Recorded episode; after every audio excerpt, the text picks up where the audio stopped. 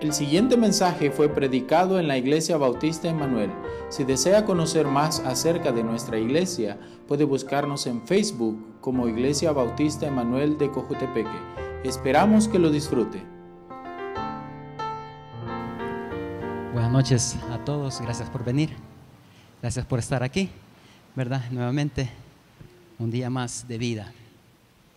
Este, vamos a iniciar cerrando nuestros ojos y poniéndonos en oración, inclinando nuestro rostro también. Eh, gracias bendito Padre Dios por este día que nos has dado, por esta lluvia, por esta noche porque nos has permitido un día más de vida, porque estamos aquí nuevamente en tu iglesia. Ayúdanos a abrir nuestro corazón y aprender de tu palabra.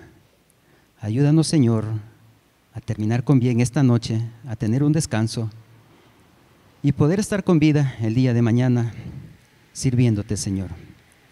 Gracias por los hermanos aquí presentes, bendícelos a cada uno de ellos, llévalos con bien, ayúdalos en sus necesidades, salud o cualquier situación difícil que ellos tengan. Y te damos las gracias por todo, Señor, en el nombre de tu Hijo amado. Amén. Bueno, buenas noches. Gracias, como dije nuevamente. Vamos a iniciar. El tema que he traído para esta noche es dar y el don de servir. Dos temas eh, los traigo separados, pero que al final están, están juntos. Vamos a iniciar. No podemos negar que a todos, ¿se oye? ¿Se oye? Yo siento, ¿se oye? Hoy sí. No podemos negar que a todos o casi a todos nos gusta tener esa bendición de recibir en algo en, algo en nuestras vidas.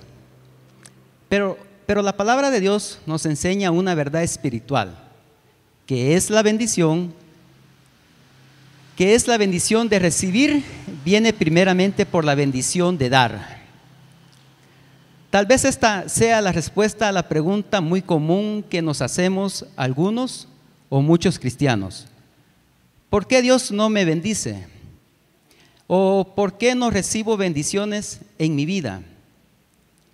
Pues hay una realidad. Es que algunos de nosotros, como cristianos, estamos esperando recibir bendiciones primero, pero no estamos practicando la bendición de dar. Todo creyente debe dar. El dar debe ser con generosidad, el dar debe ser con regularidad, el dar debe ser deliberado, el dar debe ser voluntariado. Vamos a ver lo que nos dice la Biblia acerca del dar. Vamos a sus Biblias. En el pasaje segunda de Corintios, segunda de Corintios 8, del 1 al 3.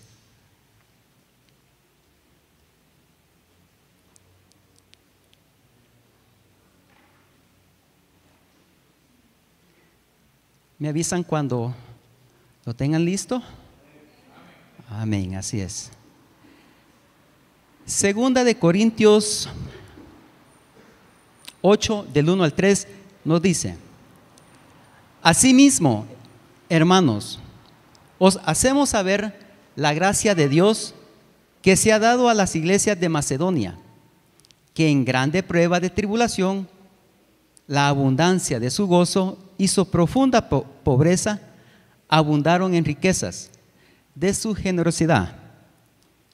Pues doy testimonio de que con agrado han dado conforme a sus fuerzas y aún más allá de sus fuerzas. Eh, voy a repetir el último versículo. Pues doy testimonio de que con agrado han dado conforme a sus fuerzas y aún más allá de sus fuerzas. En el primer versículo se destaca una palabra importante que es la palabra gracia. Pablo, considerando un tema de suma importancia, nos habla acerca de la gracia y la gracia de dar.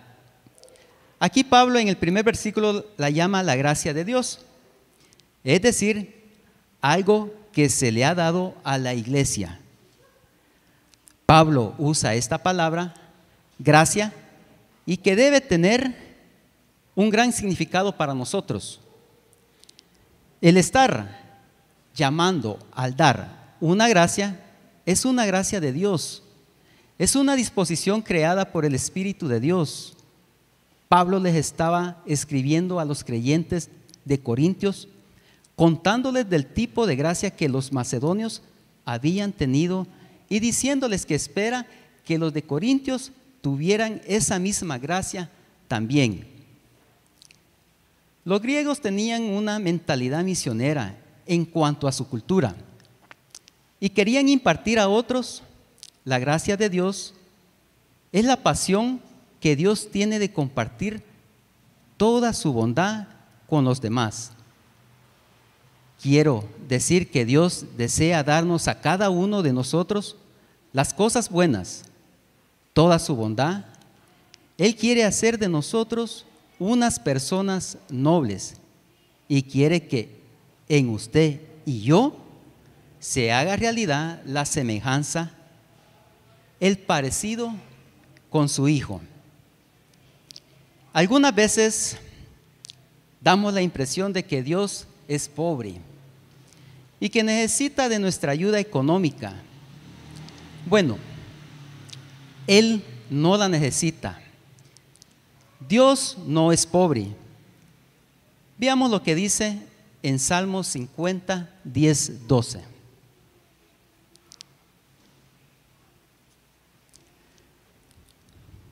Salmo 50, 10, 12.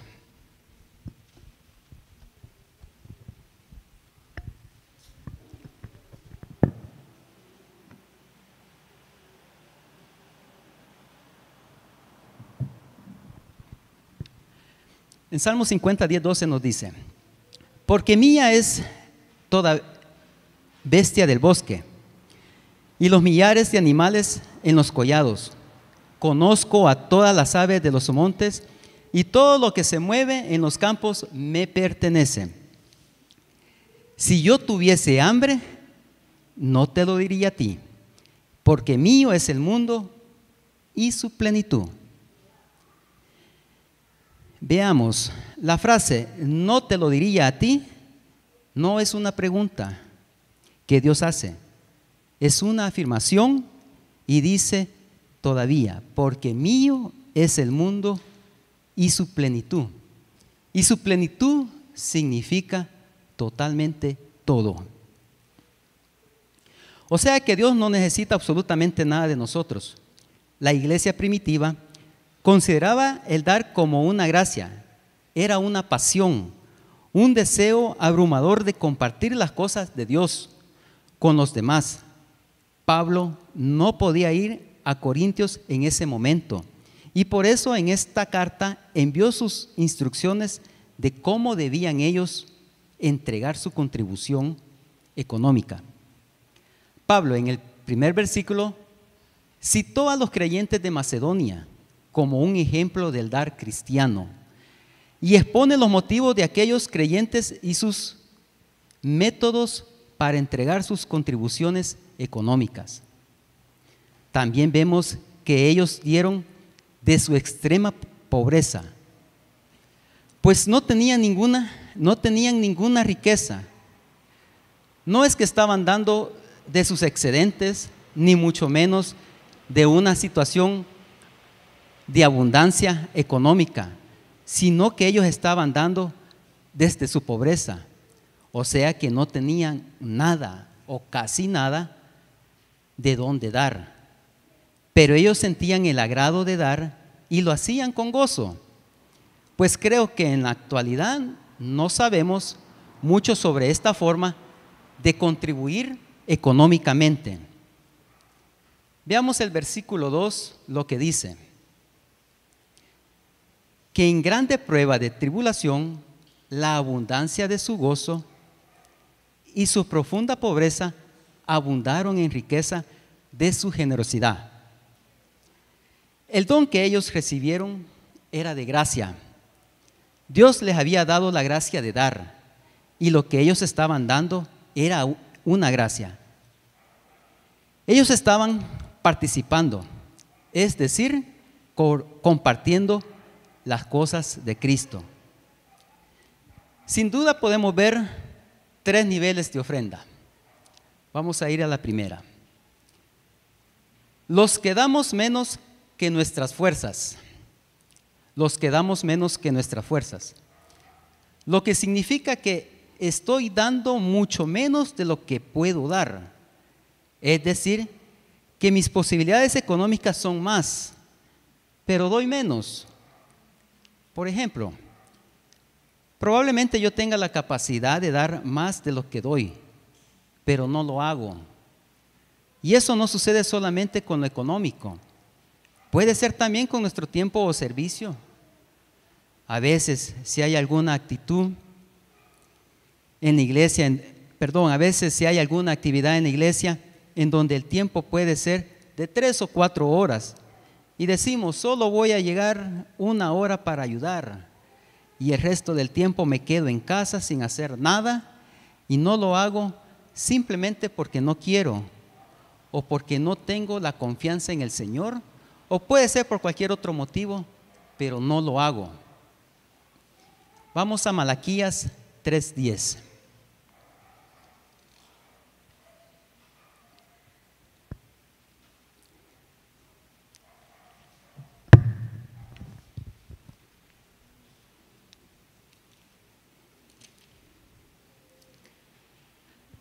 Malaquías 3:10.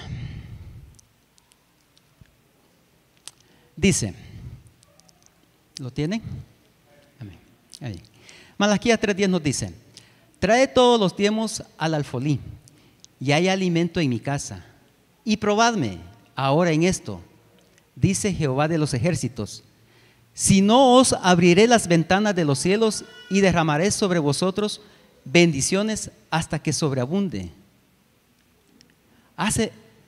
Hice una pequeña investigación y de este grupo y de este grupo representa como el 96% de los que damos menos de sus posibilidades.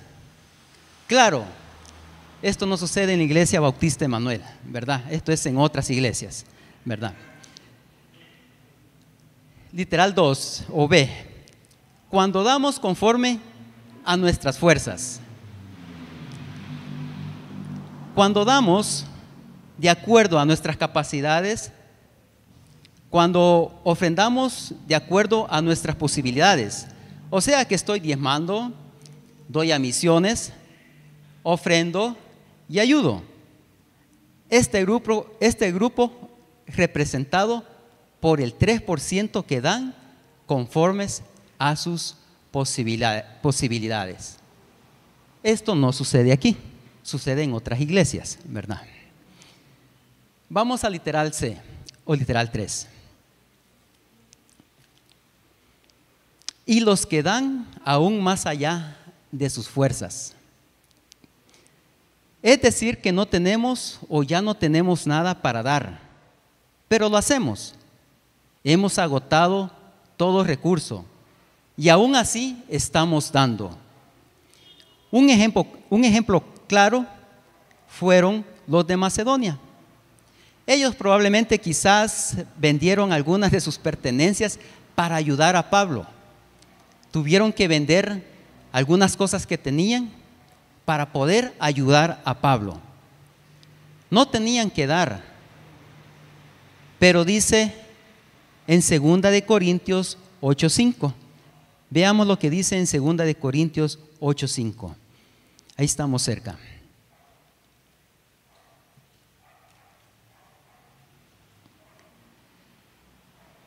Segunda de Corintios 8:5. Y no como lo esperábamos, sino que asimismo se dieron primeramente al Señor y luego a nosotros por la voluntad de Dios. Por la voluntad de Dios. Primeramente se dieron al Señor y luego a nosotros por la voluntad de Dios. Vamos a literal, a literal 2. La recompensa de dar y el corazón correcto para dar. Segunda de Corintios 9, del 6 al 7, cerca de ahí. Segunda de Corintios 9, 6, 7.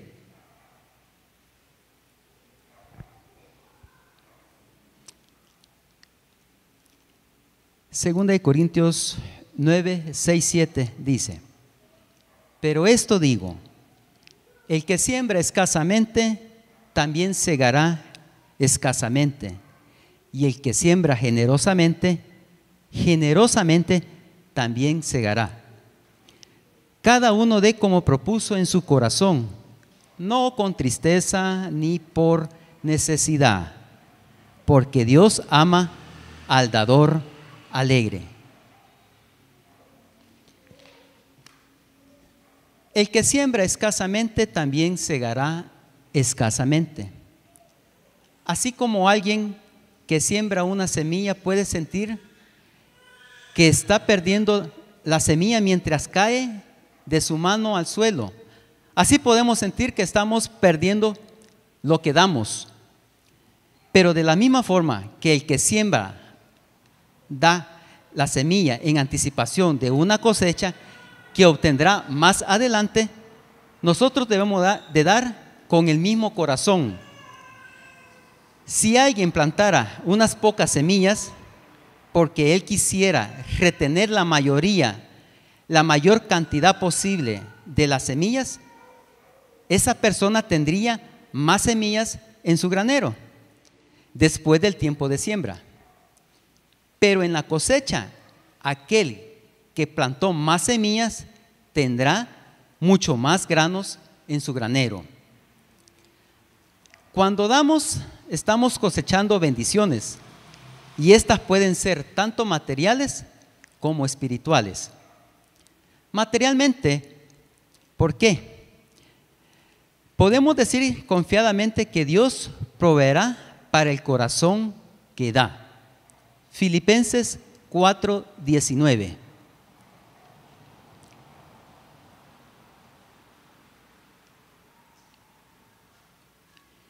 Filipenses 4:19.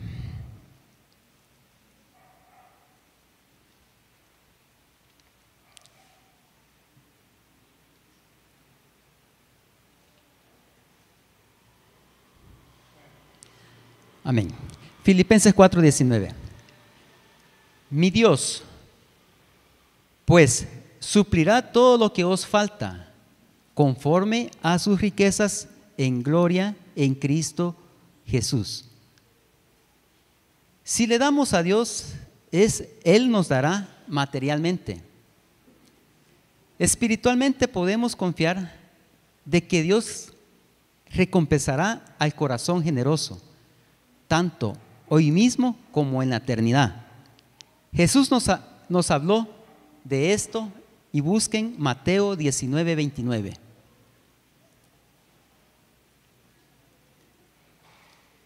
Mateo 19, 29.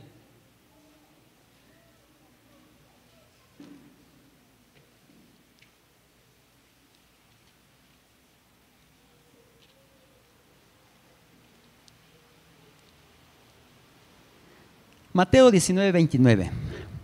Y cualquiera que haya dejado casa, casas, o hermanos, o hermanos, o padre, o madre, o mujer, o hijos o tierras por mi nombre, recibirá cien veces más y heredará la vida eterna. Recibirá cien veces más y heredará la vida eterna. Jesús obviamente no estaba refiriendo que recibiríamos cien casas si dejamos nuestra casa por Él. De la misma manera que Él quiso decir que recibiríamos 100 esposas si dejamos a una por él. Él no quiso decir esto. Pero sí, él quiso decir de que nunca nosotros somos los perdedores cuando le damos a Dios. El Señor jamás puede estar en deuda con ningún hombre, ni nosotros nunca, pero nunca Nunca debemos temer el dar demasiado a Dios. Ya sea espiritualmente o materialmente, no podemos, no podemos dar más a Dios. Dar de más a Dios no podemos. Esta cosecha debe ser entendida en, ambos lados, tanto en la recompensa espiritual de la vida eterna, así como también en las bendiciones terrenales con la cual Dios honra al benefactor.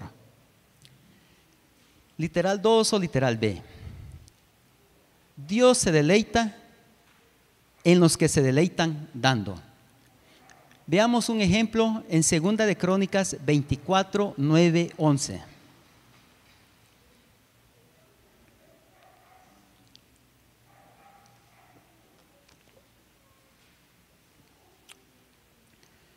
Segunda de Crónicas 24, del 9 al 11.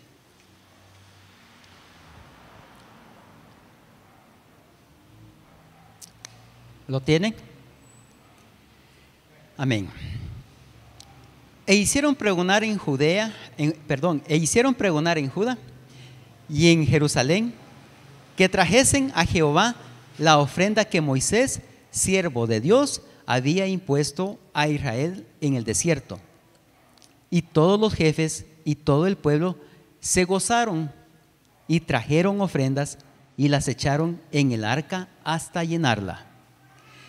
Y cuando venía el tiempo para llevar el arca al secretario del rey por mano de los levitas, cuando veían que había mucho dinero, venía el escriba del rey y el que estaba puesto por el sumo sacerdote y llevaba el arca y la vaciaban y la volvían a su lugar, así lo hacían día, de día en día y recogían mucho dinero.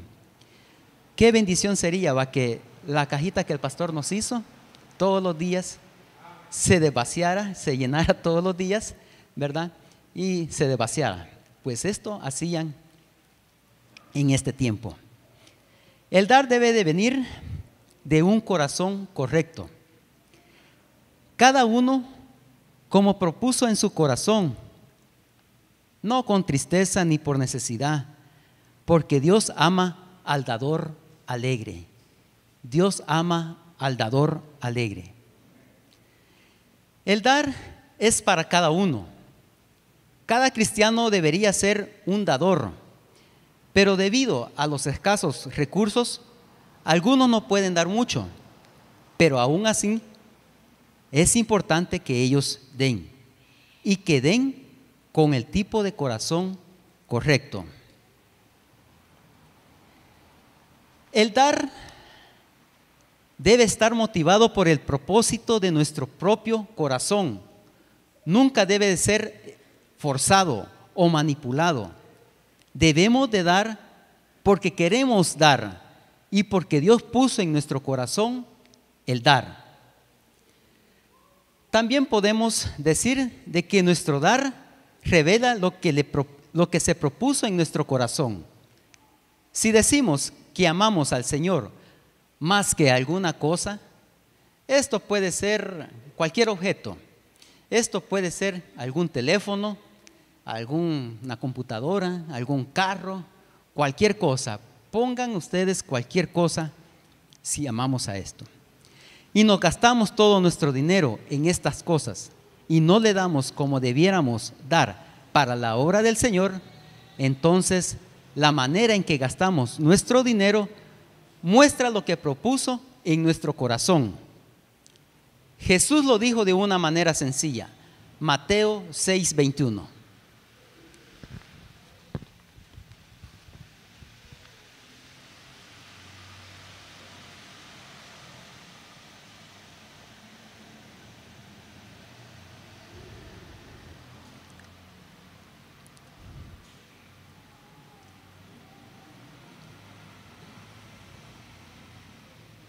Mateo 6:21, Jesús lo dijo de una forma sencilla, porque donde esté vuestro tesoro, ahí estará también vuestro corazón, vuestro corazón.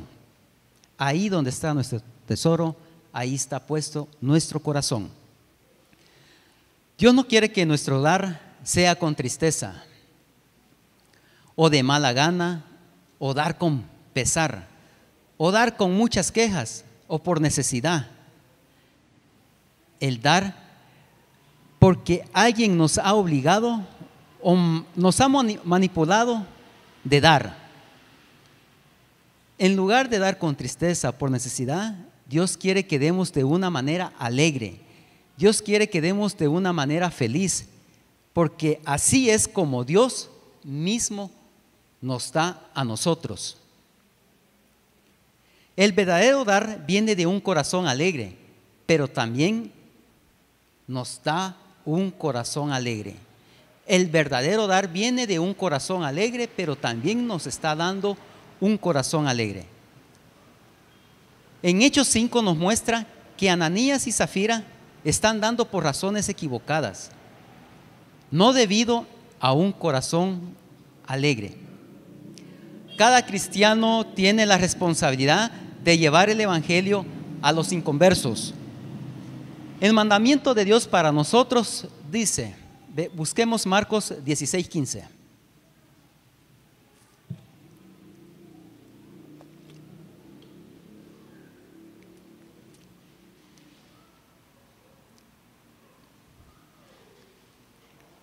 Marcos 16, 15.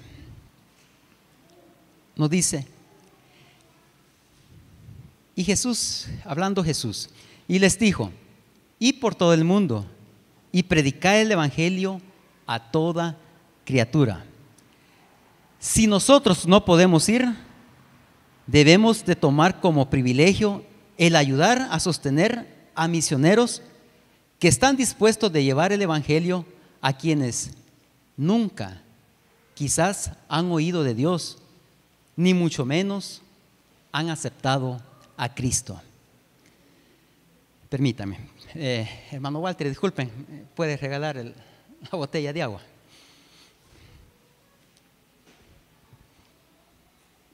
Aquí, por favor. Ahí, por favor. Ahí. Es que usted es más alto que mí, por eso. Ahí quédese. Gracias, hermano Walter. Gracias. Ya que estamos hablando de, dar, eh, en los próximos días el hermano Walter y su familia se están preparando para ir a otro país. Un día de estos le dije al hermano Walter, hermano Walter, y no puede ir usted solo y dejar su familia y nosotros cuidamos de, ellos y vaya usted solo, le dije yo, o sea, vaya usted, le dije yo. Y él me dice, no, me dice, porque todos somos misioneros. Y es verdad. Ellos ahorita se están preparando, en los próximos meses, ellos van a visitar iglesias eh, viene la conferencia también, y tienen esa, e, esa fe y ese gozo. Pero hay dos cosas ciertas. Por mucho que ellos estén preparando, tanto él como su esposa y sus hijos, ellos solos no lo pueden hacer. Necesitan dos cosas. Uno es el poder de Dios es el poder de Dios que le está mandando el corazón dónde, cómo, cuándo y qué hacer. Y lo otro que necesitan es nuestro apoyo. Es nuestro apoyo porque si nosotros tampoco le damos apoyo, ellos no van a poder cumplir lo que quieren hacer. Y ojo, no es para la gloria de la iglesia Manuel, no es para la gloria de ellos, es para la gloria de Dios. No sabemos cuántas personas hay en, este, en esta ciudad donde ellos van a ir que necesitan de Cristo. Como dije, probablemente que hay personas que ni siquiera han escuchado de Dios, mucho menos que hayan aceptado a Cristo. Nosotros tenemos aquí el privilegio de estar en un país en donde las puertas están abiertas para, para la predicación de la palabra de Dios. Es lo único que nosotros debemos poner. Poner que todo es para la gloria y honra de nuestro Dios. Gracias, hermano Walter. Gracias. El hermano Walter y su familia, a pesar de todo lo que está pasando en el mundo, la pandemia, eh, los conflictos que hay en las, en las, en las aduanas, que hay que tener este, eh, sacar este, ¿cómo se llama? El, el, el, examen por el coronavirus. A pesar de todo eso, el pastor ya pasó una prueba de esos también. Pero ellos no tienen temor. Ellos tienen fe, una fe que va adelante, aprovechando cada minuto del tiempo y poniendo la vista en Cristo nuestro Salvador. Voy a contar una historia. Existía un hombre aproximadamente de unos 80 años. Los hijos y parientes no sabían qué regalarle para su cumpleaños.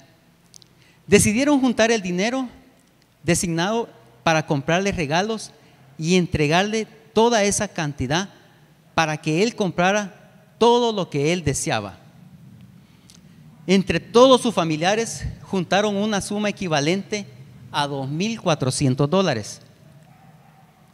Cuando le contaron esto al hombre, le preguntó, él preguntó, ¿quiere, ¿quieren decir que reunieron todo ese dinero y que yo puedo hacer lo que quiera con él? Cuando le aseguraron que así era, él dijo, quiero que ese dinero, dinero sea usado para imprimir la Biblia en el idioma de alguna tribu que nunca la ha tenido en su propia lengua. Los parientes consultaron con la Sociedad Bíblica de Inglaterra y un oficial de ahí les dijo, esto es asombroso. Unos misioneros en el África han trabajado por años traduciendo la Biblia a un nuevo lenguaje. Acabamos de recibir el manuscrito. Cuando le preguntaron cuánto costaría imprimir las Biblias en ese nuevo idioma, el oficial les contestó cerca de tres mil dólares. Rápidamente los familiares hicieron colecta nuevamente y reunieron el resto del dinero. Muchos llegaron a conocer a Cristo por su Salvador a través de la lectura de la preciosa palabra de Dios por el manuscrito nuevo en su lenguaje. Vamos a ver también lo que es un poco el don de servir. Si habláramos de prioridades en la obra de Dios, la de servir es una. Cuando se pide servicio, parece no haber candidatos. Es por eso que podemos decir que el departamento de servicio es el que tiene la mayor cantidad de plazas vacantes en una iglesia. La expresión más destacada de este don es la, que manifestó Jesús. Vayamos a Mateo 20, 26, 28.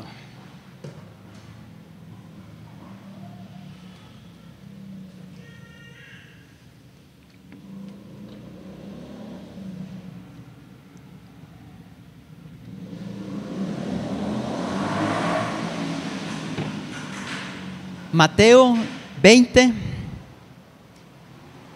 26, 28. Nos dice, mas entre vosotros no será así, sino que Él quiera hacer grande, sino que el que quiera hacerse grande entre vosotros será vuestro servidor. Y el que quiera ser el primero entre vosotros será vuestro siervo como el Hijo del Hombre no vino para ser servido, sino para servir y para dar su vida en rescate por muchos. Como el Hijo del Hombre no vino para ser servido, sino para, para servir y para dar su vida en rescate de muchos. Aunque en la mente, aunque en la mente de valores de los hombres, el servicio está en lo más bajo. En la escala de, cómo Dios valora las cosas, el servicio es lo más alto en la dignidad de los dones. Si despreciamos el don de, servicio, estaremos despreciando el mismo ministerio de Cristo y aún a Él mismo. Debemos saber que el servicio que se da esforzadamente y con un corazón humilde es el mayor digno de grandeza en nuestro mundo. El apóstol Pablo nos recuerda esto en Filipenses 2 del 5 al 8. Vayamos a Filipenses 2 del 5 al 8.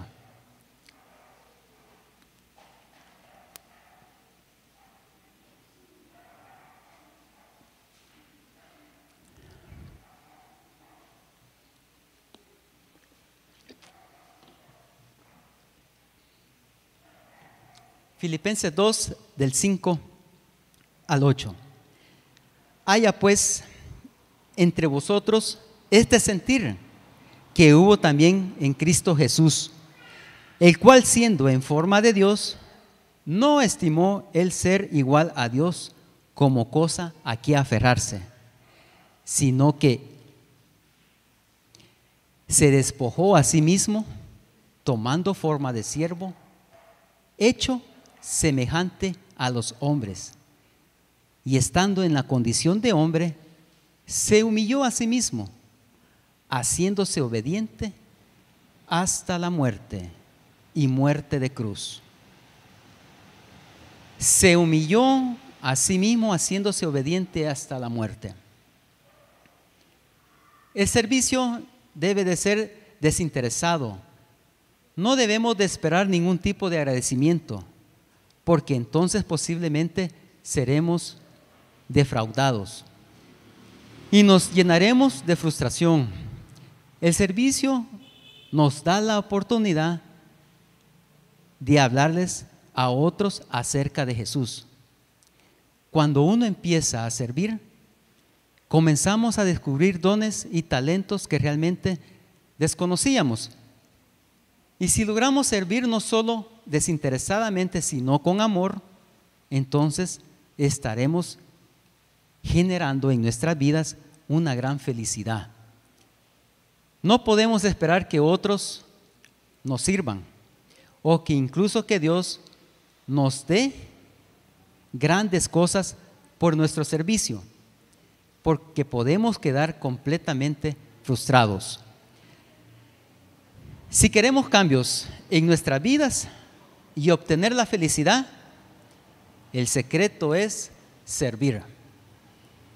Y más cuando lo hacemos con una disposición de amor hacia los demás, dispuesto siempre de ayudar a otros. Engrandezcamos la obra del Señor con nuestro servicio, con el don de servir, imitando a nuestro Señor Jesucristo. Pidamos a Dios que nos use para servir, meditando sobre cómo podemos servir. Seamos un instrumento de obediencia en la vida. Hay mucho por hacer, hay mucho por hacer. El más claro ejemplo de dar y servir fue nuestro Señor Jesucristo, dando su vida para perdonar nuestros pecados y sirviendo a los demás sin recibir o esperar nada a cambio. Porque Él dijo, para servir he venido, no para ser servido. Hermanos, este es mi tema. Espero que nos ayude particularmente. Me ha ayudado mucho, ¿verdad? Y espero que meditemos en este tema, aunque sea un poquito, ¿verdad? Vamos a cerrar nuestros ojos y vamos a terminar en oración.